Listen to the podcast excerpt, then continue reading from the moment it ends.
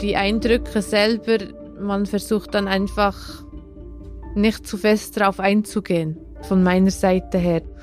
Weil wenn man alles, das ganze Leid, das die Leute dort haben und das wirklich ganz realisiert, ich denke, ich weiß nicht, ob ich da mit Max arbeiten konnte. Weil das war wirklich, es war viel, oder? Das, wenn man das so sieht und die Leute kommen und weinen und, und man weiß, wie viele da noch vermisst sind und wie viele es da nicht mehr lebendig rauskamen. Das ist, also ich kann das nicht an mich ganz lassen auf dem Platz, weil das wäre sonst, dann steht man da und kann nicht mehr. Mein Name ist Sandra Beutler. Ich bin gelernte Tierpflegerin und das ist Max, das ist mein Hund.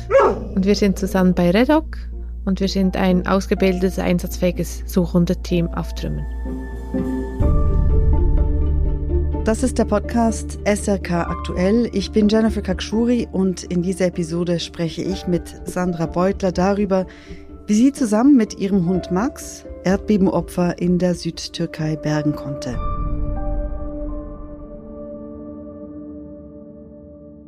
Sandra, vor wenigen Tagen sind dein Hund Max und du aus dem Erdbebengebiet in der Südtürkei zurück in die Schweiz gekommen. Bitte beschreib mir, was du gesehen hast, als du in der Südtürkei angekommen bist. Also in der Südtürkei, wir kamen nachts an und da war alles dunkel.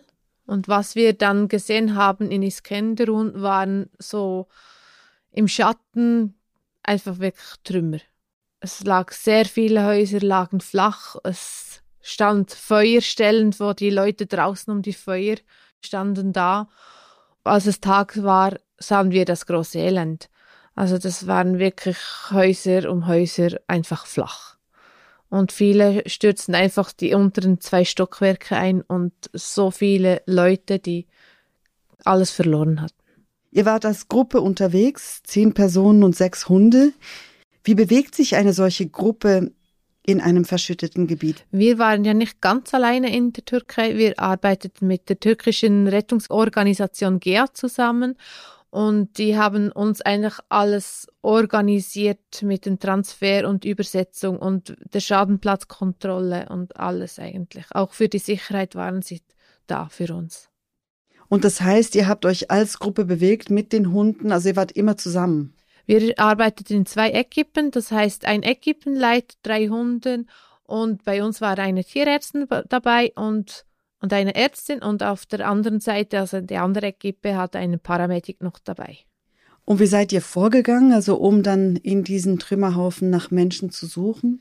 Wir bekamen immer einen Schadenplatz zugeteilt. Also ein Schadenplatz ist ein Haus meistens. Und da hat es wirklich die Vorgaben, welches Gebiet des Hauses, des Platzes wir absuchen sollten, nach, nach Hoffnung, dass wir noch Leben finden.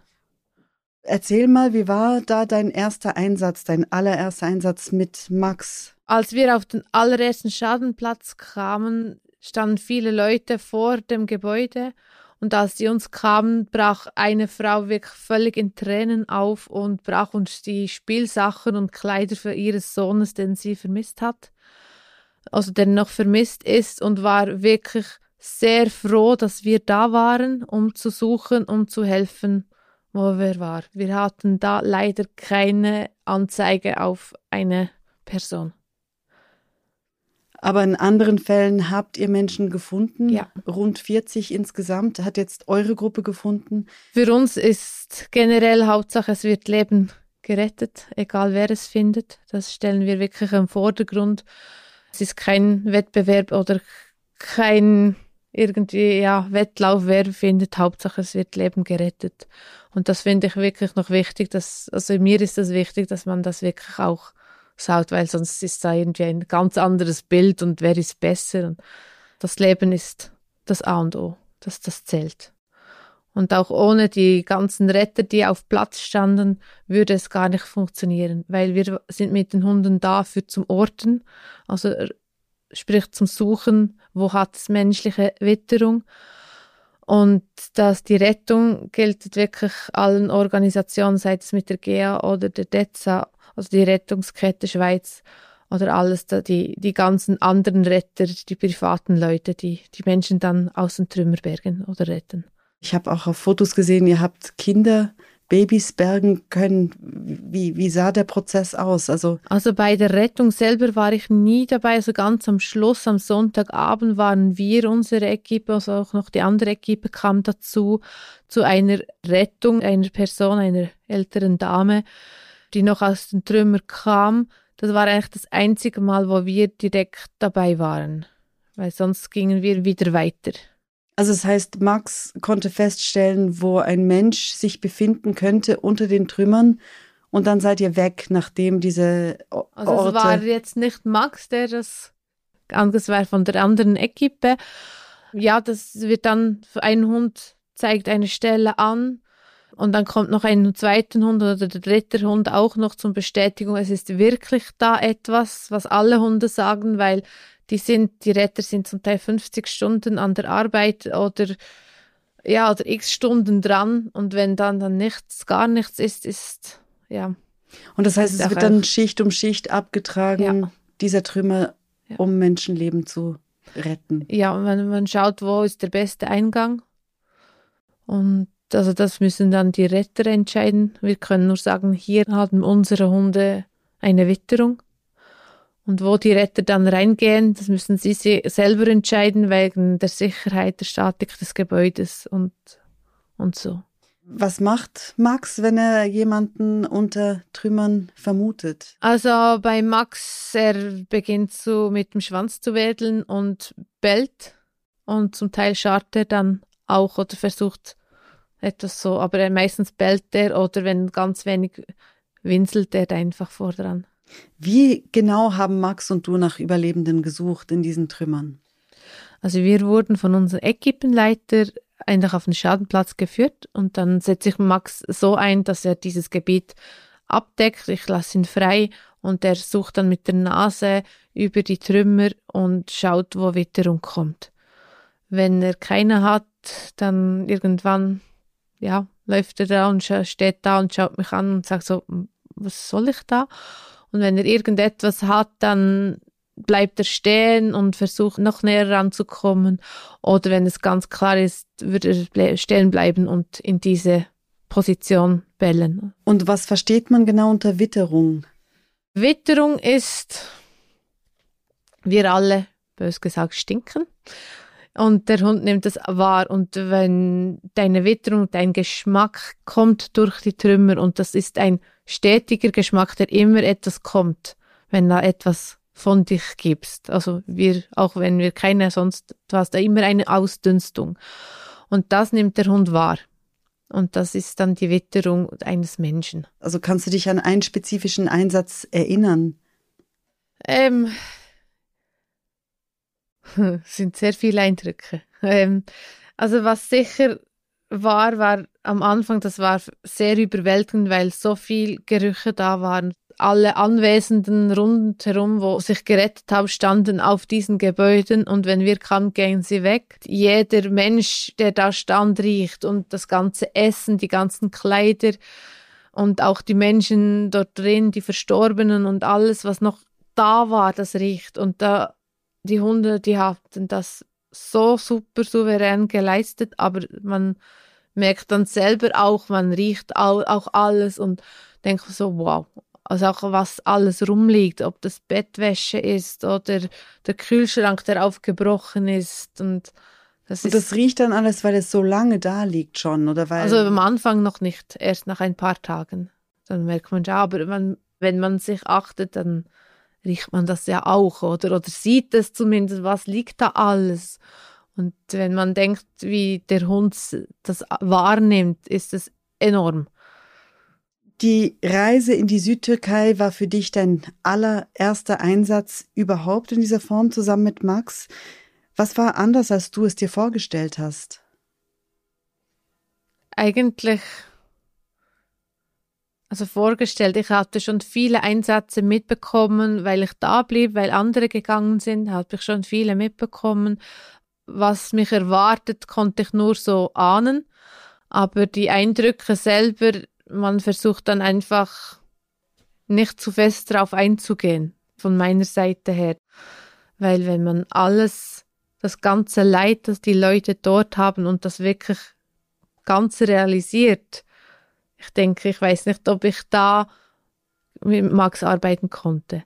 Weil das war wirklich, es war viel, oder? Es, wenn man das so sieht und die Leute kommen und weinen und, und man weiß, wie viele da noch vermisst sind und wie viele es da nicht mehr lebendig rauskamen. Das ist, ich kann das nicht an mich ganz lassen auf dem Platz, weil das wäre sonst, dann steht man da und kann nicht mehr. Und du bist ja da gewesen, um zu helfen. Ich bin da gewesen zu helfen und ich bin seit 13 Jahren bei Red Dog und das ist eigentlich das, für was ich das mache. Dass ich auch gehen kann und Leben retten oder Leid zu lindern. Mit was für einem Gefühl hast du die Türkei verlassen? Weil ich stelle mir vor, dass das auch schwierig ist. Also da zu sein ist schwierig, aber dann auch zu gehen und zu sagen, okay, mein Einsatz ist jetzt beendet. Mit welchen Gefühlen bist du gegangen? Einerseits habe ich mich gefreut, nach Hause zu kommen, weil es doch eine intensive Woche war. Andererseits hat man schon, weil gerade eben Sonntagabend wir noch eine lebende Person gehabt haben, denkt man so, ist es jetzt wirklich der Zeitpunkt zu gehen oder wäre doch noch viel Leben zu retten? Das ist so ein geteiltes Gefühl.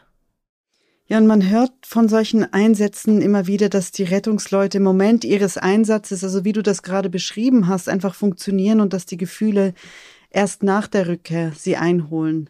Kannst du das bestätigen oder ist das noch zu früh, um überhaupt etwas zu sagen? Du bist wirklich erst drei Tage, vier Tage wieder zurück in der Schweiz. Im Moment geht es mir gut. Wir haben ein gutes Team, eine gute Equipe gehabt, die wir auch untereinander vor Ort immer, was uns gerade belastet hat, besprochen haben.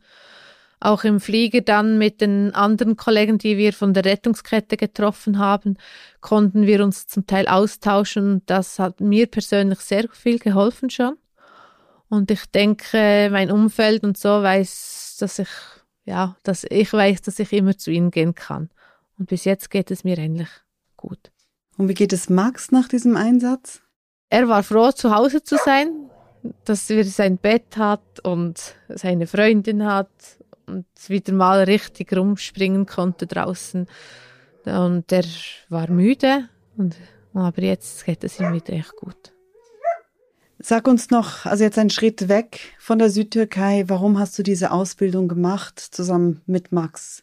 Also ich kam zu Redok, weil ich etwas Sinnvolles mit dem Hund machen wollte. Ich wollte auch nicht so einen Ego-Sport machen, ich wollte wirklich eigentlich einen Teamsport haben. Also ein Sport, ein etwas Sinnvolles im Team machen und ja, und irgendwie war Redok das, was ich sagen musste, dass das ist das, was, was ich denke, ist wirklich sinnvoll und es macht mir Spaß und es macht dem Hund Spaß. Ja, es sind drei bis fünf Jahre pro Hund, die man investiert, bis man einsatzfähig wird und das ist alles freiwillig. Und das ist eine lange Zeit, weil wir sind viel unterwegs, auch den Wochenende und am Abend. Aber es jetzt, es ist wirklich, es ist es wert, wenn man sieht, wie viele Personen wir alle gerettet haben ist es wert. Vielen Dank, Sandra und Max, für eure Zeit.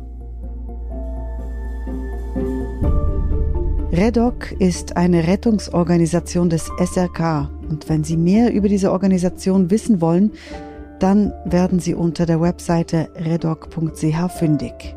Und mehr Informationen zum Erdbeben und der Hilfe des SRK in der Südtürkei und Syrien finden Sie unter redcross.ch.